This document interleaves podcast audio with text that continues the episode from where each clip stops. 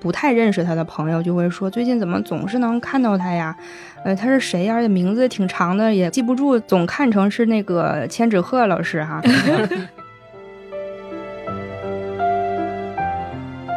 父亲什么把女儿的手交到女婿手里，我就把她交给你了。这句话你仔细想想，是不是很有问题？他是一个大活人，什么叫我就把他交给你了？日本男人早就醒悟了这一点，所以现在已经不敢轻易做出承诺，撒腿就跑，不想接受这么沉重的负担了。其实上野他最强调的就是女性主义，让弱者也有在这个社会公平生存的机会。嗯，上野老师在这个书里有一句话，我觉得第一次看到的时候我愣了一下，他说。不把责任推给社会的人是无法成为一个女性主义者的。她不是等，她争取来了她的时代。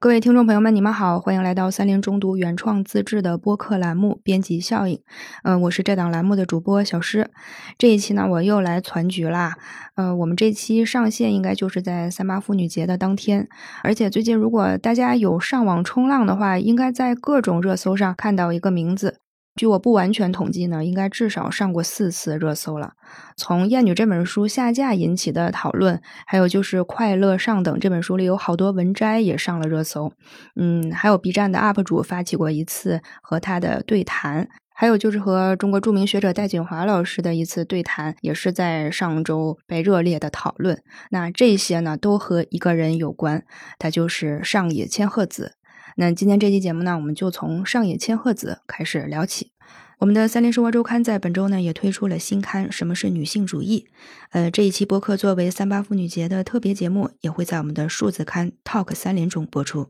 那我今天邀请的两位呢，也和千鹤子有关，就是他们刚刚出版了上野千鹤子两本书的中文译本。呃，一位是未读文艺工作室的资深编辑，快乐上等的责编佳瑜。一位是磨铁文志的图书主编，身为女性的选择的策划编辑于北，啊，两位跟我们来打个招呼吧。啊，各位听友好，我是来自未读的编辑佳瑜。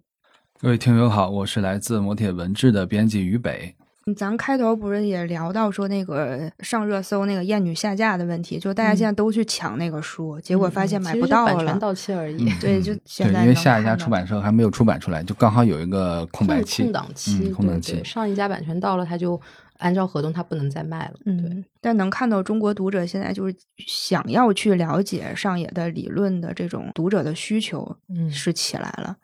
上野千鹤子，有的人已经很熟悉了，应该看过他的《艳女》和《父权制与资本主义》等等的这些书。那有的人可能就对他不熟悉，像我身边就有不太认识他的朋友，就会说最近怎么总是能看到他呀？呃，他是谁呀？而且名字挺长的，也记不住，总看成是那个千纸鹤老师哈。那我们就先请两位给我们介绍介绍他。呃，上野千鹤子是一个社会学家。被认为是日本战后近七十年最具影响力的女性学者，可能没有之一。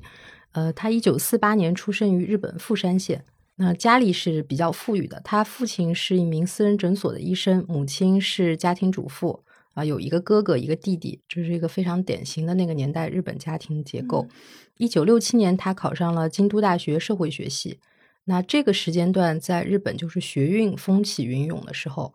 呃，所以他在校期间也参加了全共斗这个特别有名的一个左翼学生运动，但是也是在这次运动中，他对很多左翼男性的那个幻想破灭了。就是 虽然是在搞左翼运动，但是一回家还是天皇制，用他的话说就是这样子。呃，一九七七年他获得了社会学博士学位，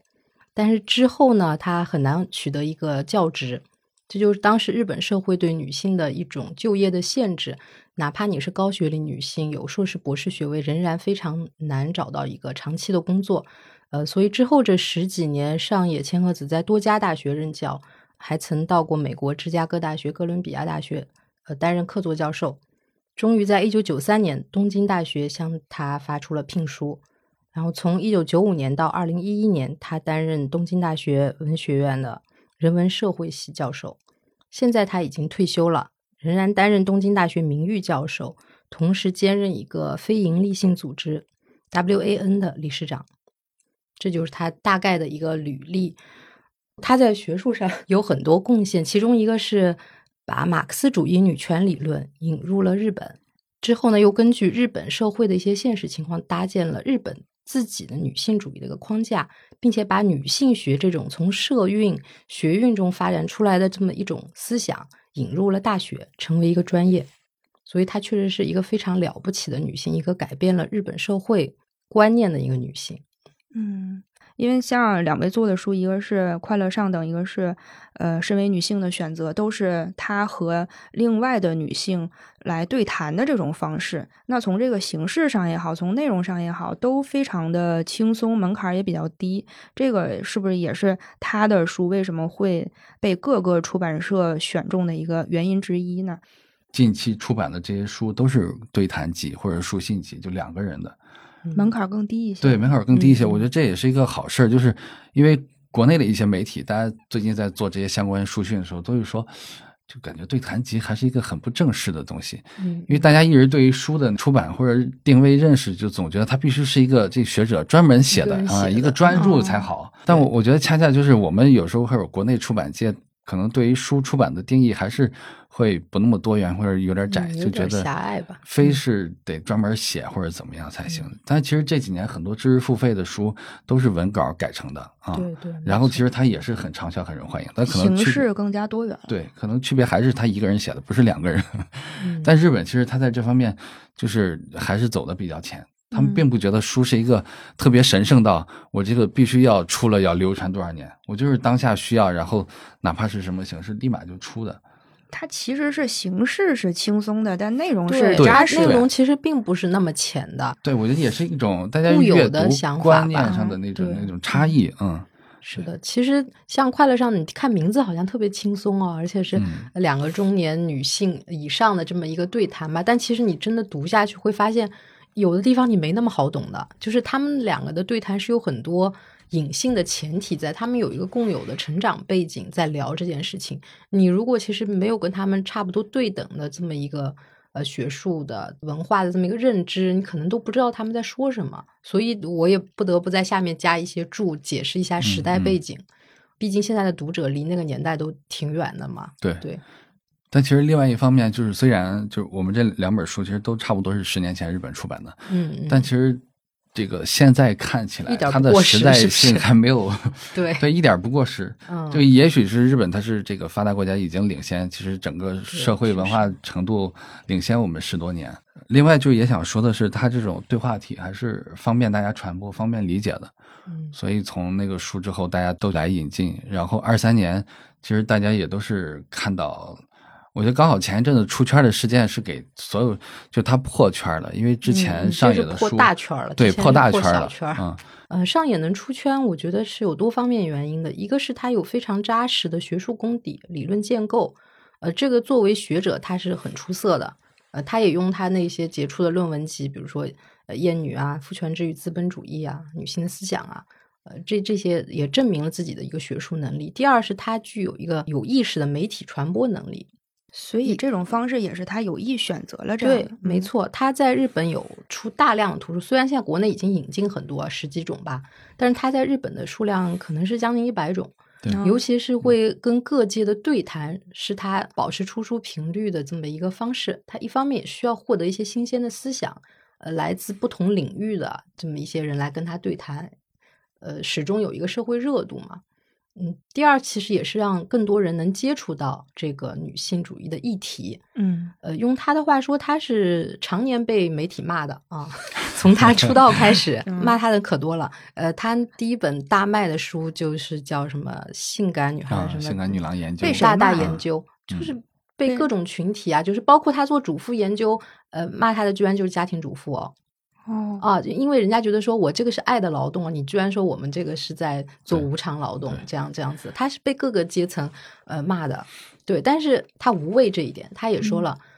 就算被骂，只要卖的好，就会有一部分人接触到这个思想，对，那么只要获益的人啊比这些骂的人多，那我就有这个动力继续写下去，所以他的形象也是他刻意营造的，呃，他的这么一个步调，就是说出一本。擦边球的，呃有话题的，包含黄段子的这样的群众喜闻乐见的书，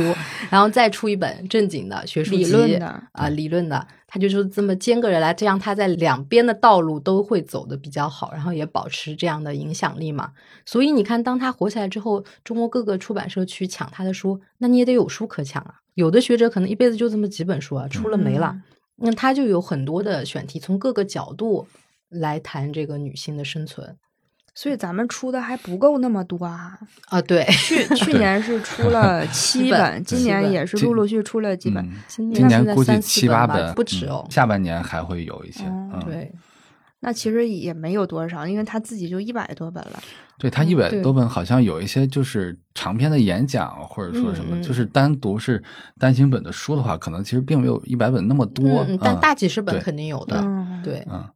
然后我觉得他确实是一个很有媒体属性的人，就是因为比如说在中国有一些知识分子的书啊，或者说这种他是有公共知识分子或者说媒体人属性的人担当这样一个传播的中介的角色，对，但上野他就是刚好自己来做这个角色，他自己能完成这两边的嗯那个。对他能做一个平衡，而且这个可能就是跟他刚才佳瑜说的这个性格有关系，他愿意去承担这不一部分骂名来实现他自己所说的这样一个目的，而且在他认为这个目的是并不是就是那个不正当啊，或者说怎么样的。就他是很坚定的一个人，因为其实很多，比如国内一些教授，可能大家就是做书斋、这个，知识分子就对是高高在上然后就是搞研究，我可能不会对大众对话怎么样，我就专业搞我专业研究。但其实可能上野他是一个更有这种人文关怀的，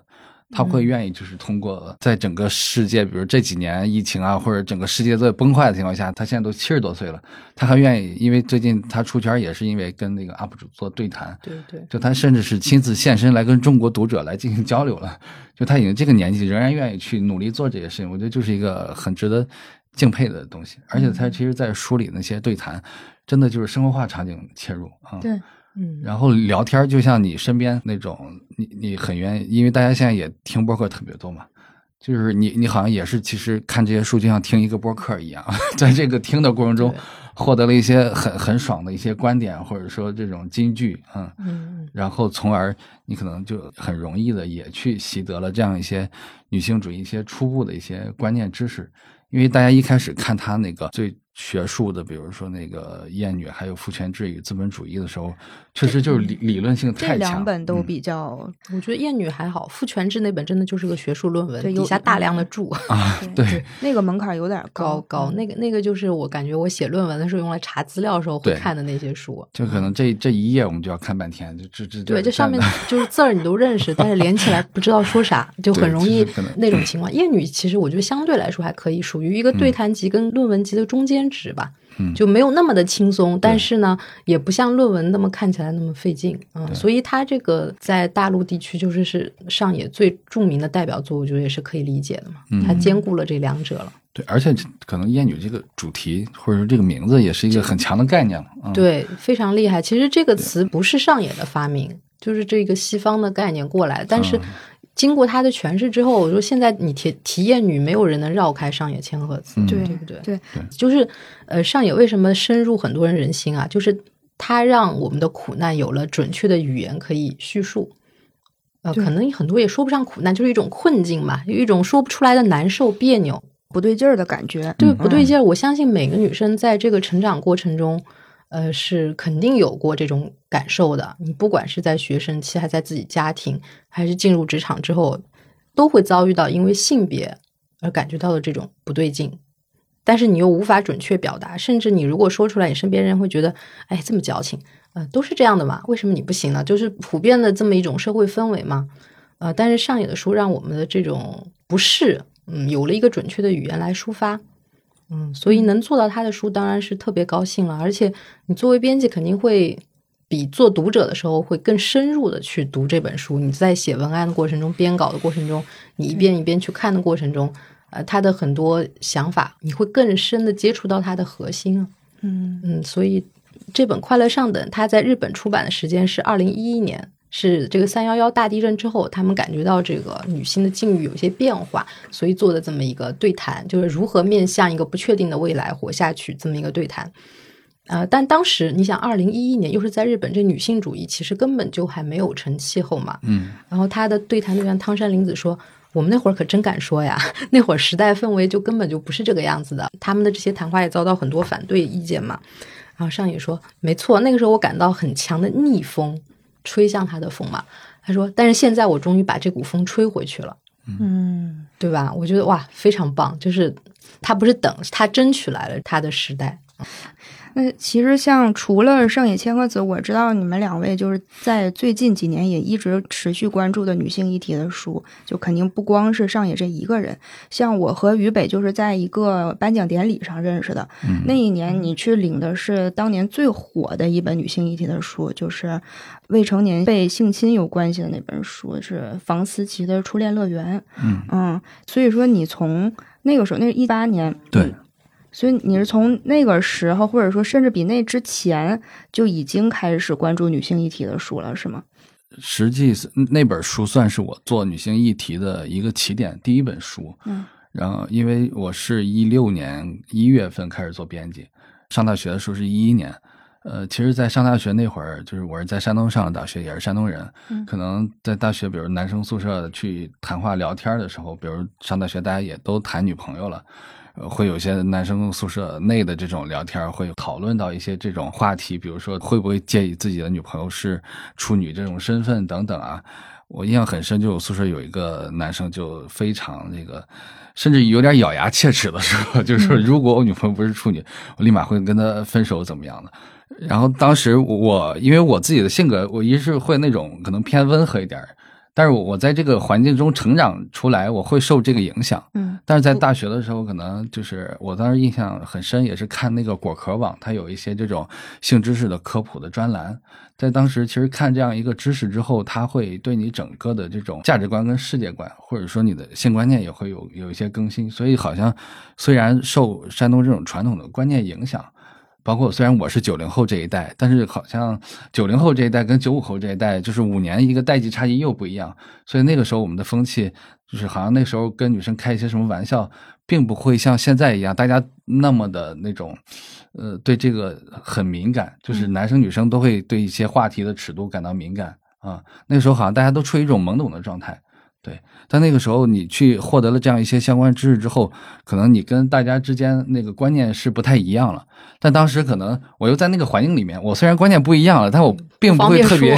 旗帜鲜明的说我不在乎这些东西或者怎么怎么样，因为你好像也处于一种那种同辈的压力里面。对，这好像就有有点说跑题了。然后后面就当时做编辑，做编辑其实大家在前一两年很难，就是说能够去独立策划选题啊，或者说遇到自己特别想做的书。然后刚好是一七年五月份的时候，我是在网上看到房思琪这个小说的消息，因为是作家离世了，然后有这样一个小说，可能也是出于编辑的敏感，就我自己决定去了解一下这个事情。因为当时我还推荐给我其他做编辑的朋友，我说有这样一个消息新闻，有这样一本书，你们要不就要去看看？因为当时我我所在的那个部门是做传统文化的。就还不是太做文学小说，所以我一开始还并没有说自己想要去看。但是那个新闻我反复那两天内看过多次之后，我自己可能会有一个敏感或者好奇心，呃，然后就是找来一个这种他的一个新书的相关的资料，就是有一个几千字的试读的片段。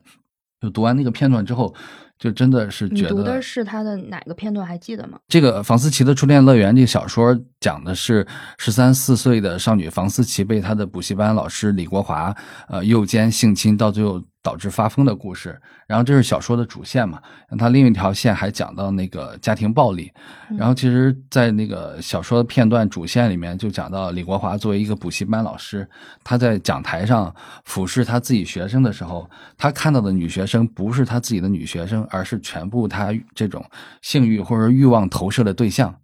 就是你就很难想象，当你的一个老师或者男老师，他站在讲台上的时候，你看到的形象是老师，但他脑袋对你的充满的全是性幻想，然后他的那个内心心理感受，我读了之后就会觉得，哇，这个，而且他是一个女作家这样写，因为他会写的是根据自己自身经历改编的这样一个小说，嗯，但其实我是更多是被作家这个文字抓住的，嗯。就是他仿佛那个文字的魔力，就是把你带回了这个课堂这个场景。你好像也是坐在这个课堂的男生，但是你并不知道这个老师他对这个女同学们是这样这种欲望的投射啊。然后就当即决定去来去想要出版这个书嘛，因为觉得就是自己作为一个新人编辑，遇到一个特别值得出版的书。因为自己我本身是学那个中文系，虽然读的书没特别多，但是能够在这样一个片段里面深刻的判断它是一个好作品啊。那是五月份吧，一七年五月份，然后我们花了三四个月的时间，可能差不多到九月份、十月份，就中间经历了特别漫长的准备方案，然后各种沟通。呃，终于拿到这个书版权，然后正式的在一八年一月份，啊，半年内的时间内把这个书出版出来，啊，然后在一八年整年的里面，呃，包括就是社会上有的 Me Too 运动，或者说可能也是这个书出版之后，大家受到这种鼓舞，或者说终于有一个形象出现了，每个人都站出来说，我曾经也是房思琪。以及那个时候，高校内也有很多这样的情况，呃，各个大学啊，武汉的或者说南方的，我记得北北京当时也有那个北大叫沈阳事件，就当时也有很多已经毕业的北大毕业生站出来，就是就去控诉当时这个沈阳他作为教授的时候对他们的一些这种性侵啊、性骚扰之类的。对，可能那个书也也确实是作为女性议题出版的一个元年的的第一本书，然后从那个。一八年开始之后，呃，第二年有那个伊藤诗织的《黑箱》，是一个非虚构的。然后到了一九年有那个八二年生的金智英，然后二零年我们出版了那个《坡道上的家》。其实就是那几年可以看到，呃，一八一九二零这三年，大家从关注性侵话题啊，还有那本《知晓我姓名》，就是都是无论是虚构的还是非虚构的，大家都在关注这类的话题的出版。从这个话题打开之后，大家比如说八二年生的金智英关注到东亚女性的成长，嗯，然后坡道上的家是关注到呃女性独自在婚姻育儿里面对的困境，然后探讨的话题它就越来越多，越来越广泛了，以及可能到了一九年，就是尚野老师那个东大演讲火了之后。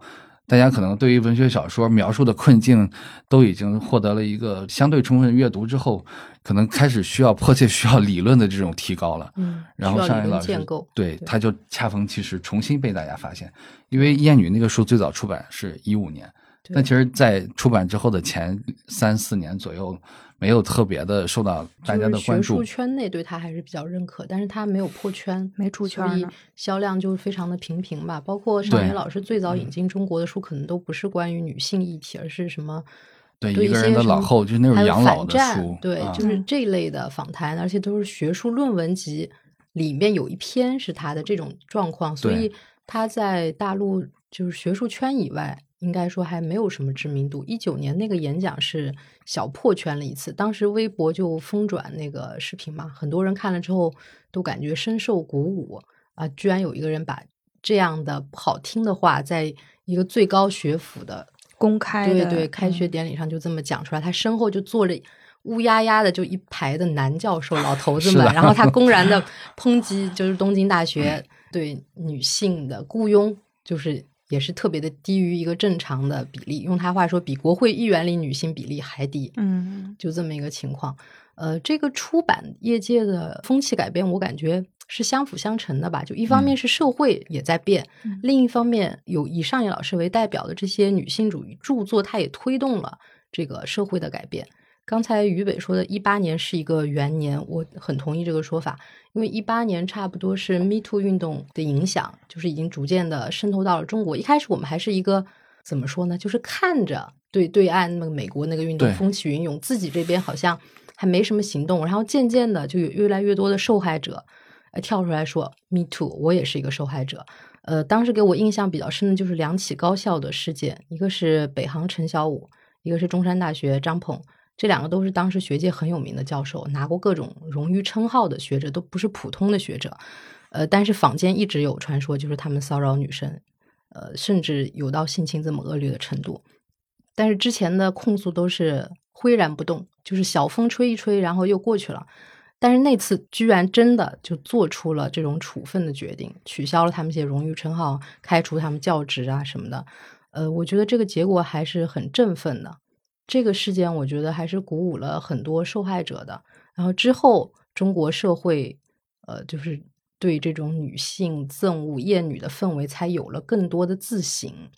现在人可能都很难想象，以前，就是公然的会羞辱女性的外貌。在我上大学那个年代，二零零一年的时候，我上大学之后，在我整个的求学期间，就这种氛围是无处不在。但是，就像于北说，大家都处于一个比较懵懂的状态。嗯男生也不觉得这种玩笑有具有恶意，女生呢可能心里不爽，但是她也不敢表现的说特别的在意，她怕一表现出来，哎，你是不是对号入座，就就又要被说，就是其实就是处于一个弱势地位了。嗯，但是恐弱不敢说，怕自己承认了，就是真正被盯上弱者的标签，所以要表现的不在乎。那时候是这样，包括媒体上也是剩女的这种话题就随便讲了。现在大家都至少有这个意识，嗯，知道这样是不对的，是吗？那时候连这个意识都缺乏。对，就是上野的书跟我读之前的感受是不一样的。我以为女性主义者的书可能比较严肃啊，比较愤怒，比较义愤填膺的，但其实上野的书恰恰相反。他反而是很幽默的，而且是成了最近老说这个嘴替嘴替的，就是他能替女性非常准确的，又带有一种幽默感、很机智的来描述一些东西，就觉得在思想上好像更冷静、更理智，也更包容了，对个人的情绪没有那么的强烈了，嗯嗯，反而更也不能说叫包容，嗯，不就有一种理解之同情，我觉得是这样子。对，就是我知道你这样是不对的，但是我能理也不能全怪你，哎，对对对对对，不能全怪你的这种心情。是的，嗯，因为我在这种社交媒体上经常看到这一类帖子，一开始就可能很沉浸于个人家庭的不幸，觉得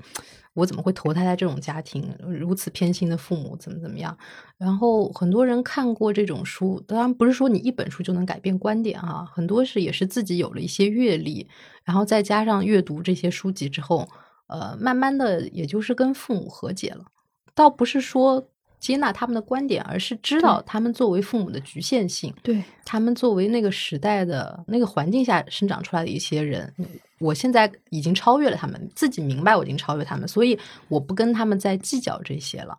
嗯、那那好像作为家人又可以某种程度上的共处下去了，并没有那么多大家想象之中的呃决裂，这跟这种父母划清关系。其实人跟人的关系是没有那么简单，没有那么非黑即白的。在某些方面，你可能是无法说服他，也改变不了他了。呃，但是你当你了解了这个时代背景之后，你对他们会有一些理解。对，就就是我刚才说的，你也明白有社会的责任，你确实很难完全把自己从那个环境里拔除出来，这个真的是特别难。能做到的人是凤毛麟角的。所以我说上野千鹤子为什么可贵，就是她成长在那个年代啊，呃，日本整体的氛围就是那种厌女的环境是非常厉害。她那个年代女生大部分是读两年制短期大学的，因为大家觉得女生读那么多书干嘛？就毕业出来，反正很快就嫁人嘛。她这个里面书里有一个例子，就是山口百惠，可能嗯稍微上点年纪的中国观众都知道她。她可能出道特别早，十四五岁就成为一个少女偶像，横空出世，拍了很多电影、电视，还有一些歌曲流传，顶尖的红星吧。然后在二十一岁时候开告别演唱会，就嫁人隐退了。就哦毫不留恋。那个时候是作为一个日本女性的人生模板，大家都觉得这样的人生太好了，就是年轻的时候尽情燃烧、大红大紫，然后引入家庭，再不露面。但是现在的女生肯定是无法认可，就是在这么一个环境下能出来上野这种，我就终身不婚不育，我就研究女性主义。呃，他是有非常强大的内心能量的，跟这个社会整体在做一个对抗，而最终他多少他也扭转了这个社会的风向。在日本开创了女性学，我觉得他确实是一个值得被载入史册的这么一个学者吧。嗯对而且其实呃我是前两天看他那个一个视频，就是他最后他父亲也有点轻描淡写的那样肯定他，就说嗯啊、那个一个人不结婚研究学术这种方式也挺好的。嗯嗯，他是不是也不在乎他父亲肯不肯定他了？呃，但是我觉得内心多少还是会有一点 释然的吧。对，就是他可能也跟他父亲关系也不是特别的那个什么，嗯因为他自己那个家庭，他父母的婚姻就不是特别好，所以他可能嗯也因为这个就不走入婚姻。他青春期的时候就跟他父母关系都很差，嗯所以他也是因为这个原因，就是离开家乡去京都念大学的。按照他们父亲的这种意愿，他可能更适合进医学院，就离。但是他说这样的话，他要在家走读六年，这是无法嗯想象的地是狱，所以他一定要离开家。但是他离开家呢，也是因为他说父亲对我有一定程度的放松，恰恰是因为他对女儿不抱期待。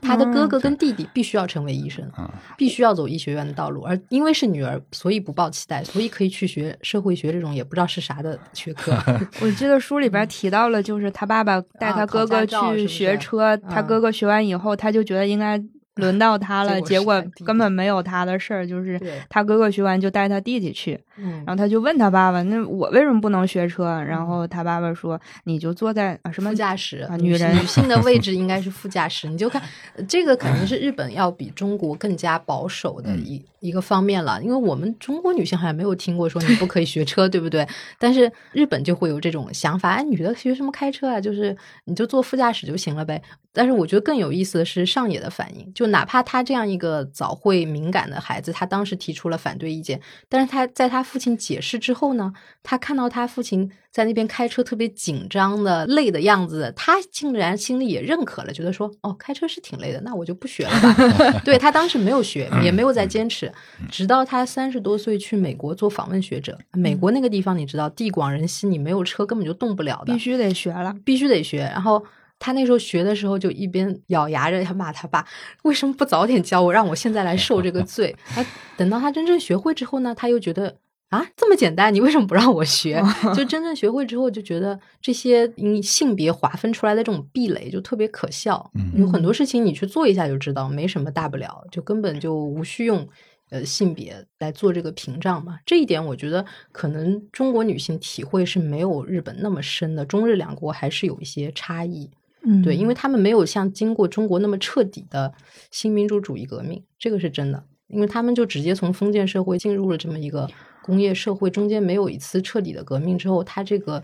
重男轻女的想法深入骨髓。嗯其实，呃，哪怕是现在有上野这样的学者，好像社会风气发生一点变化，但实际上，呃，我去日本出差的时候看到的，去开会啊什么的，这些大公司的高层女性的比例非常非常的低，经常嗯。就是一整个会议室里，唯一的女性可能是一个记录员儿。嗯。啊，大部分就秘书室过来端茶倒水，这么一个状况是一个常态。嗯，就刚才说那个经历过大的这种变革，上周上野和戴锦华对谈那次，嗯。戴锦华就提了说，对。其实中国女性是被迫平等的，在当时强制性的实现了男女平等，嗯。可以这么说。但其实感觉就是中日韩东亚三国，因为在网友们也都调侃，对，虽然好像我们在某种程度上好像女性的地位相对会领先一点，但是在实际层面上，大家都还是好像在一个差不多起跑线上，就是就也没强多少对，没强多少啊。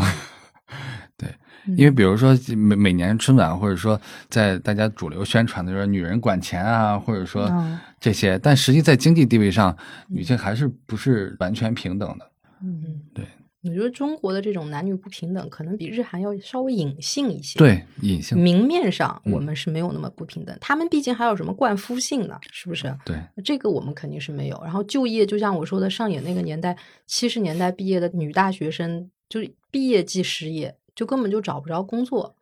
呃，这方面中国女的稍微好一点，虽然也有我说的刚才那种就业歧视是存在的，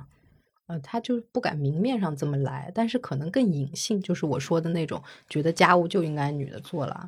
啊，然后男的呃粗心一点没事儿了，哎是男生嘛，是就是这种话语之间透露出来的潜意识里的男女不平等意识。对，可能也正是因为这种隐性，就是大家现在在网络上讨论的时候，很多人就会站出来说，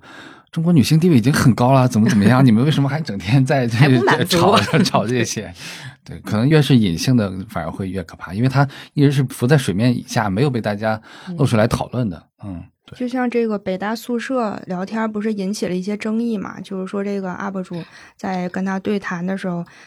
大家引起争议的一个点，就是好像对谈的时候，他经常要想要求得上野的这个认可，好像要从他嘴里得到对自己婚姻和两性关系的认可，好像就是会不一样啊。嗯，这也是上野老师在书里面经常提到过的这种优等生特别容易有的认可需求病。对，就是越是精英女性、高知女性，越容易有这种心理，就是她需要不停的寻求外界的认可。啊，小时候可能是学业，大了之后可能是工作，然后包括婚姻也不能输给别人。呃，一直需要外界的这种肯定来建立自己内心的一个安全感。嗯，所以自己自我肯定不够是吧？必须得通过外界肯定，从而建立自我肯定。就是他这种优等生综合征嘛，可以。而且他刚好对谈是上野老师这样一个很知名的学者教授，好像也是一个老师身份的，可能来自于这样一个权威地位的认可，会对他的自我认可会特别的满足。这样，嗯，你们有收到过一些读者反馈吗？嗯，读者反馈的话，就是会小红书的笔记下面，然后还有豆瓣的短评，呃，这些会比较多。嗯，读者现在大部分是感谢为主的，我觉得是，就是很高兴能读到这本书啊，我又知道了这些理论，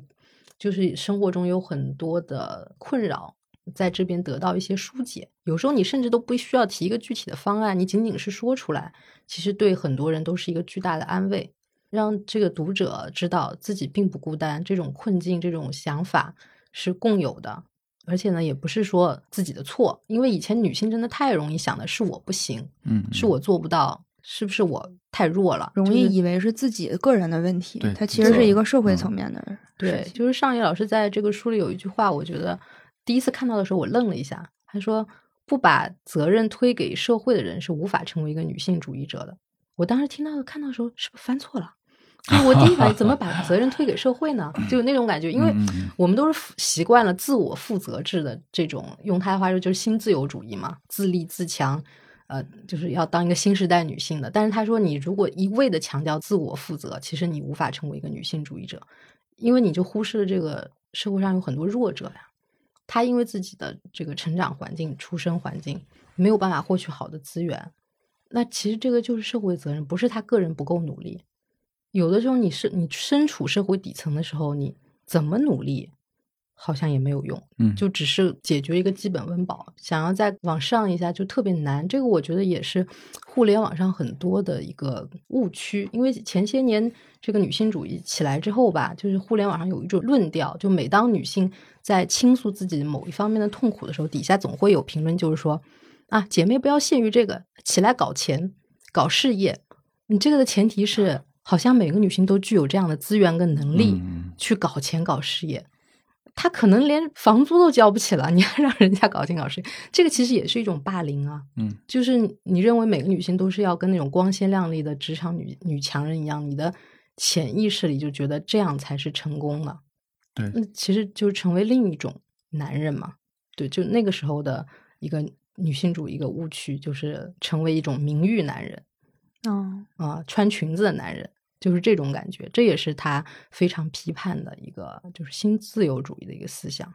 对，其实上野他最强调的就是女性主义，让弱者也有在这个社会公平生存的机会，嗯，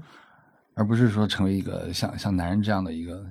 对，所以什么样的人才可以被称作是女性主义者？按照上野老师说的话，这个是一个自我申报的概念。你觉得自己是 就 是，对，并没有一个铁定的标准。标准你要符合这条那一条，你才够得上是一个女性主义者。就像知识分子，他并不是说只有在大学当了教授，你你才可以说是知识分子。嗯，你可能自己只要达到一些相关关注的一些标准，你可以自己在这个精神认定里面觉得，你去认定这个角色的时候，他更多后面是一些相关的责任。就你愿不愿意去关注这块儿，或者说用你的力量来去推动一些东西的，嗯，可能是很微小的一些东西，嗯，哦，你刚刚问这个，我想起来，这个书里他还真的有。就是在《快乐上的》这本书里，他们有谈到这个，因为这个汤山林子她是一个比较现实派的这么一个女性，就是她用各种方法让自己来过得好，来拓展自己的这么一个，不管是生活上还是事业上的这么一个空间。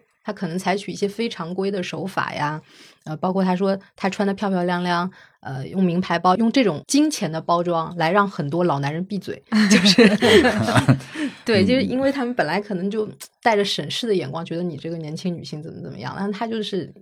看看我这个打扮，这个美貌，你们就是根本都不是我的对手，用这种方式啊，就是可能会有点被鄙视的这么一种方式，但是他实际上也获得了很大的一个晋升空间嘛。但他觉得自己不是女性主义者啊，他自认为自己不是女性主义者，当时上野说。你这种方式其实就是，比如说他一个人去东京的那种寿司店，呃，吃寿司，你们可能理解不了，但是在日本那种老的寿司店里，其实是几乎没有单身女性去的啊，就那种地方，相当于是一个老男人的据点，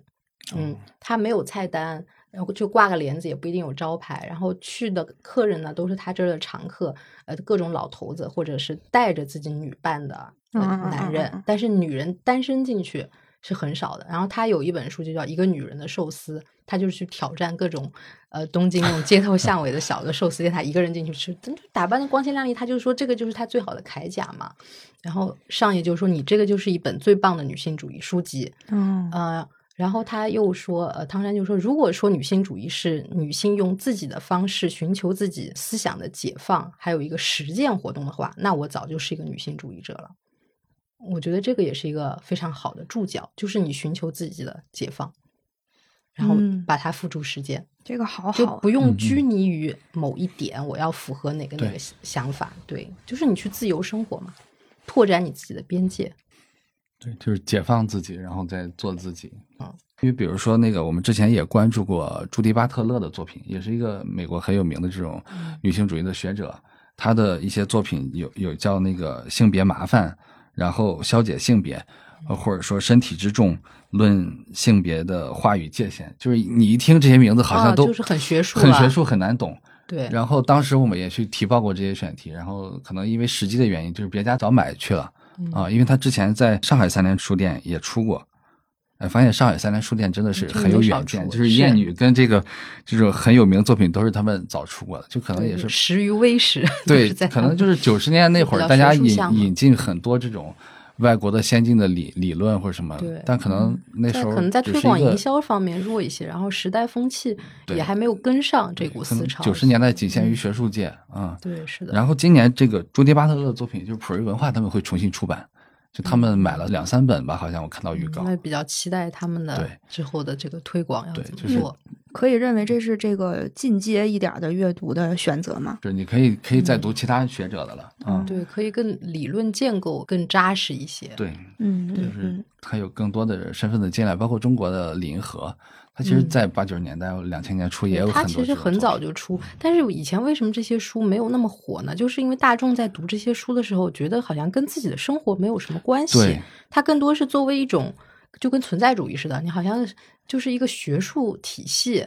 嗯，就是了解一下有这么一种哲学，有这样一种研究。对，哪怕女性读者自己读的时候，都不会觉得这跟我的生活有什么关系。那上野的贡献就是。他明明白白的给你写给你看，就是跟你的生活有关，跟每个人的生活有关，甚至不是只跟女性的生活有关。嗯，因为女性、男性你都生活在一个地方啊。是，你女性活不好，男的也活不好，其实就是一回事儿。对他会把生活中很多具体的现象来来给你赋予理论的解释，这就跟反过来你先去啃一个这种很艰深的理论不一样了。因为像那个《身为女性选择》里面，他会谈到男人的时候，就是说男人会把占有当做爱。然后女人会误把这种占有当做爱的一表现的形式啊，然后这就可能就是直接把现在大众普遍的恋爱的观念给直接阐释出来啊。然后我其实也在看这些对话，就觉得哇，好爽啊！就是对，是的。有的时候他可能就是在批评男性，但是我觉得哇，批评的很对，就是你这你展开说说，快，就要展开说，就是哪部分让你觉得啊，以前这种想法既然是不太对的、有问题的，我以前没有意识到的。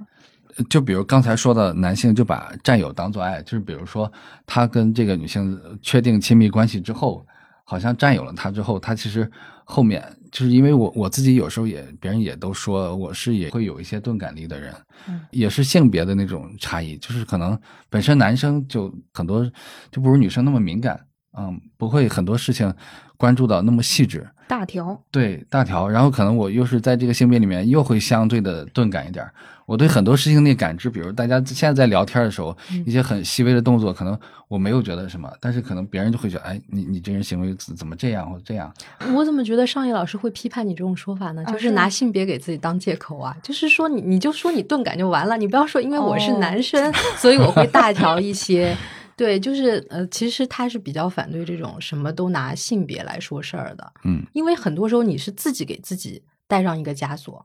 我觉得呃，他用的一个词，我觉得特别对，就是内化，就是你把某种意识形态内化，其实是社会赋予你的、强加于你的一种想法，但是你你以为是你与生俱来有这么一个想法，就是性别赋予的，对性别赋予的社会的一些刻板印象加注于你，但是因为你从小生活在这样一种环境里，周围的人都这么对你说，所以你觉得应该是这样。比如说，女生应该细心，嗯，男生粗心，他学习不好是因为他粗心，男生有后劲儿。他现在学习不好，他以后会好的，或者是女生物理就是学不好，数学好那也是暂时的。这种刻板印象你是不是听过很多？你你回忆一下，我觉得每个女生小时候基本都有，或者说，哎呀，我们家女孩特别皮，嗯哎，要是男生就无所谓啦，但是女生那么皮怎么行呢？就是你想，这种甚至都算不上是什么歧视了，但是这种观念深入人心，你连想都不会去想。呃，包括就业的时候呢，这个工作不适合女的呀。嗯，对，其实只有很少量的工作可能真的不适合女的，呃但是现在是提前给你把那个门槛画在那儿了。呃，我们要招男的，因为我们这个经常要出差，对吧？就是这样的观念，其实到处都是。你仔细辨别的话，你就会发现这个社会是充满了这一种不平等的。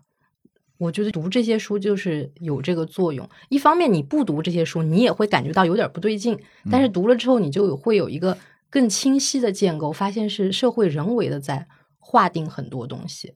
呃，包括在感情里，为什么很多女生感觉就是要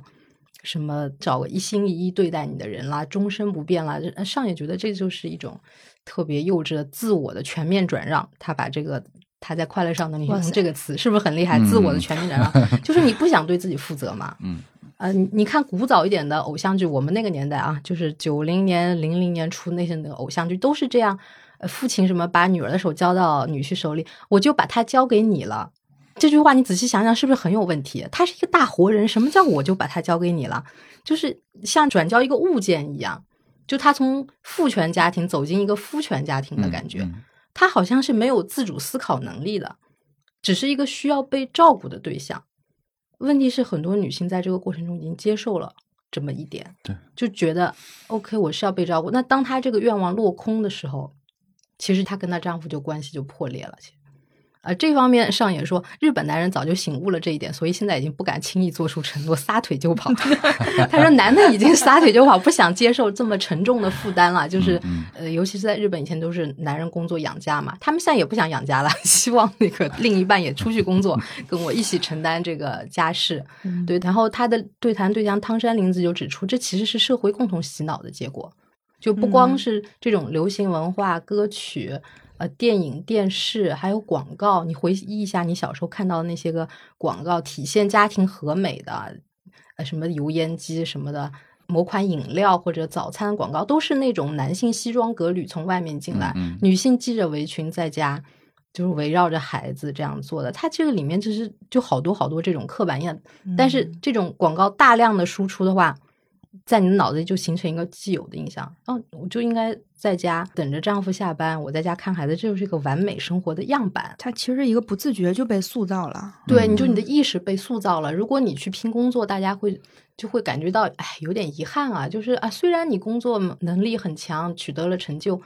哎，但是总归错过了孩子的成长啊。嗯，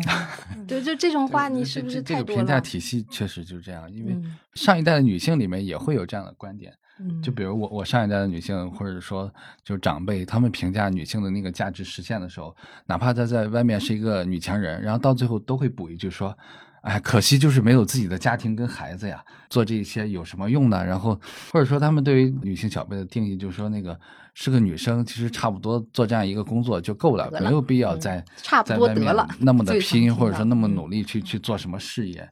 对嗯，就可能大家的那个价值限定就直接就限定到特别小的地方了。你们聊这个，我就想起我们这儿有一门课叫《从现象出发的传播学》，里面有一个板块就叫女性。这个老师在讲的时候，我觉得挺有意思的。他是拿王心凌的两首歌嗯嗯体现了这种变化。他说那个《爱你》那是零四年的歌，然后是一九年还是二零年，王心凌和杨丞琳他们俩合唱了一首歌叫《女孩们》。嗯他说从这两首歌的歌词里，我们就能看到这个转变。就在《爱你》的里面，就是基本上是一种依附关系，就女孩跟男男生的这种依附啊、牺牲啊这种关系。到了这个女孩们的歌词里，能明显看出来一种向这个传统的社会性别发起挑战的一些歌词，比如说什么女生对完美的这个追求，说完美是多么折磨人的念头。我们身体里其实是有一座皇宫的，但是外墙却过分雕琢。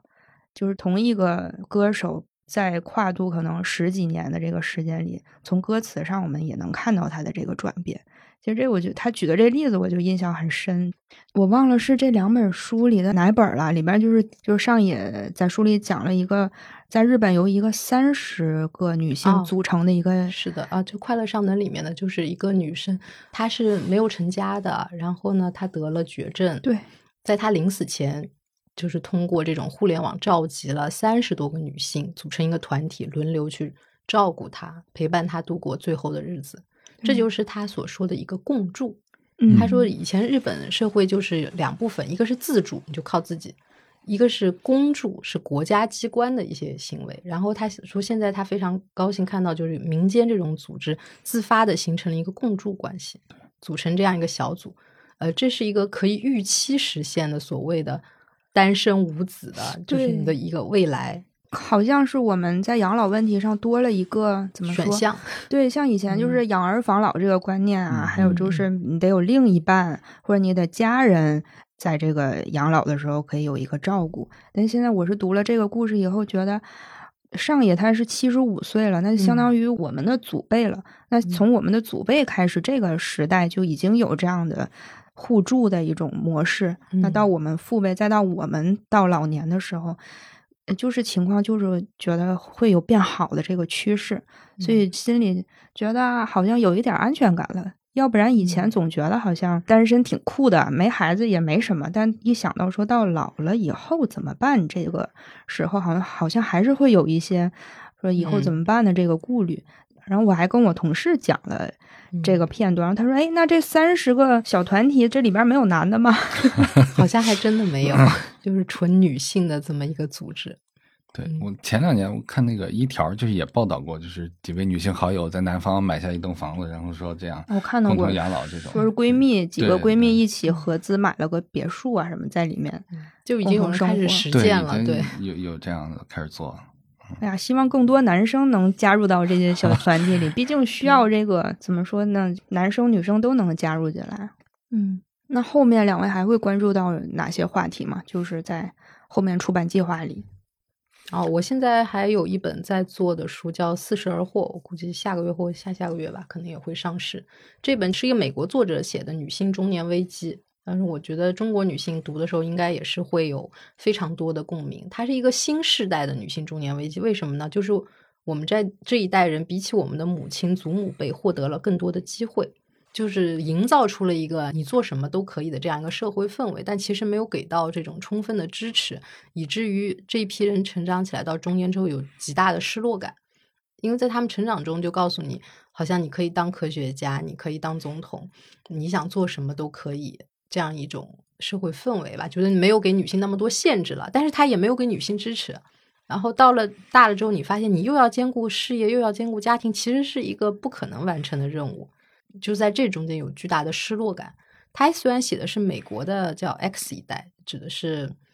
大概是六九年左右到八零这样的这代女性，但是因为这个国家发展的一个差距嘛，所以他们的困境带入到我们这里，可能是一个八零九零后所面临的一个普遍的困境。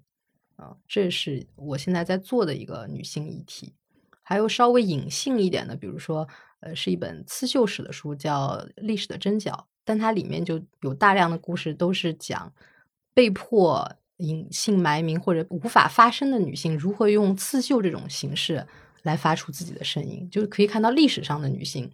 呃，她们度过的这种生活，她们用这种方式来表达自己的抗争，这么一个历史。所以，女性议题其实是方方面面的啊，不是说我出一个女性主义主题的书就只是一个社科的，它其实在文学呀，在历史啊。呃，在科普啊，就很多方面其实都可以有发挥，对，都可以重新以这个角度再去找到一些相关的这种选题。嗯，对，我们三月底或者四月初可能会出一本那个韩国小说，书名叫做《他厌男，她是我女友》，刚才我们介绍前几年都是文学小说，然后这两年，尤其这本它的特色可能是结合了女性主义理论的这样一本小说。因为这个故事内容就是讲的是他跟故事女主人公他的前女友在一次这个偶然机会上又相遇了，然后他俩又复合。但其实，在他分手的这这个阶段里面，他的女女朋友已经变成了一个女性主义者。然后他们在复合之后，他女朋友以一些女性主义者的身份来跟他约法三章，啊，比如说有一些规定啊，在这个期间违反哪条规则我们就分手什么之类的，其实是给了这个男友很多女性主义的一些观念上的这种教育吧。虽然到最后那故事结局是他俩又分手了，但是有了这段经历之后，虽虽然剧透啊，但中间那个细节特别多，然后就是这个过程中给这个男性有有很多的这种女性主义的教育，然后这个主题就还挺有趣的吧，就可能用故事或者小说的形式来去传递女性主义一些观念，嗯，可能是我们接下来再去出版的一个其中一个角度，因为我们也在寻找很多其他议题的，比如说。那个去年高铁售卖卫生巾事件的时候，大家讨论到月经这个话题，其实我们也在找还有没有这类的书。但其实很多好像这种外版书都得需要你去在花精力能找到一个合适的，你觉得相对内容还是不错的书，再再去引进。嗯，我觉得就挺有意思的。他是从男性的视角来讲女性主义。对他那个小说是男性的视角来去写的啊，写他的女朋友变成了这样，可能是一个反差感，因为他作家实际是个女作家。然后他叙述角度是一个男性，嗯，对，挺有意思。我们今天的主题是女性如何自在的活嘛，所以就是这个书里的内容，看看能不能减减干货呀，作为这个节目的寄语，最后送给我们听众朋友们。想分享就是女生，我觉得可以少一些自我反省，然后不要害怕被拒绝。这句话我觉得很重要，因为很多女生会因为一次被拒绝，就觉得自己整个人生被否定了。呃，并没有，只是单纯的被拒绝一次，失败一次没有关系，你可以重新再来。你说的拒绝是各个层面的拒绝，各个层面的。对，虽然在书里上野老师说的是被男性拒绝啊，就是纯粹从爱情的那个角度，但是我觉得从各个层面上说，其实女性在这方面就是有点被塑造的有点脆弱了，就是觉得。被拒绝一次，好像脸上挂不住啊！方方面面，你不管是从工作还是爱情上，都觉得自己挂不住，其实就是没这个必要。就甚至把这个被拒绝当成一个笑料来讲嘛，没有关系啊。就是女生比自己想象的要坚强，在怎样的环境下，其实都可以好好的活下去。嗯，多去做一些积极的行动，哪怕就是改变自己身边的一个人、两个人，也是你自己在生活中的一个实践。因为不能光看了这些书，但是你毫无行动呀。对吧？我觉得女性主义还是要付诸实践呢。就盛装出席各个居酒屋这种，这也不是不可以啊。对啊，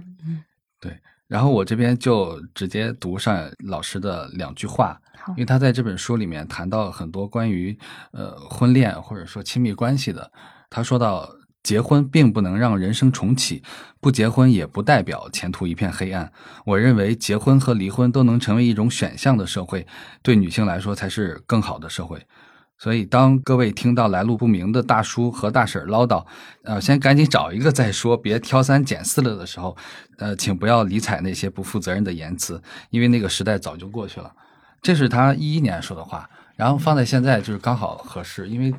每年。这个春节大家都会催婚，然后这个大叔大婶说的这话，可能就是我们父辈说的，不要挑三拣四了，赶紧找一个人结婚就得了。眼光别太高啊！对，但这个时代已经过去了，就是对于女性来说，结婚或者说离婚都是一个自由的选择，就不是一个必选项了。因为他也说到，可能有时候结婚，男人和孩子反而会成为你的累赘。所以我觉得我们这个书名一样，就是身为女性的选择，大家可以有更多元、更自由的选择。嗯。因为，比如像我们前面也聊到养老，大家可以结成互助的形式来养老，也不一定非要养一个孩子养老。可能像豆瓣也有个小组叫“父母皆祸害”，就是可能 你你生了这孩子，可能你你自己还没有达到一个父母的标准，你对于孩子来说也是他们的一个成长的阻碍，或者说他的这一生的体验也是特别不好。然后你生了孩子，你你也造成了自己的一个累赘，就你两个人都互相成了一个特别困扰的人生吧，嗯。可能大家就不要去，非得要走那条路。如果走那条路的话，就自己真的能够想明白，有人愿意结婚的，那就你可以正常结婚。然后大家愿意坚持做自己的，就去承担这样一个选择吧。嗯，对我最后送给大家上野老师的一句话就是：我决定不管遇到什么事，我都不闭上双眼。嗯，这就是他说的绝不糊弄的人生。嗯，不逃避。对，不逃避，不糊弄，睁开双眼看面面对现实。我觉得这是一个很好的态度。今天跟两位聊完之后，我的一个最大的感受就是，女性主义的书或者说女性议题的书，并不一定说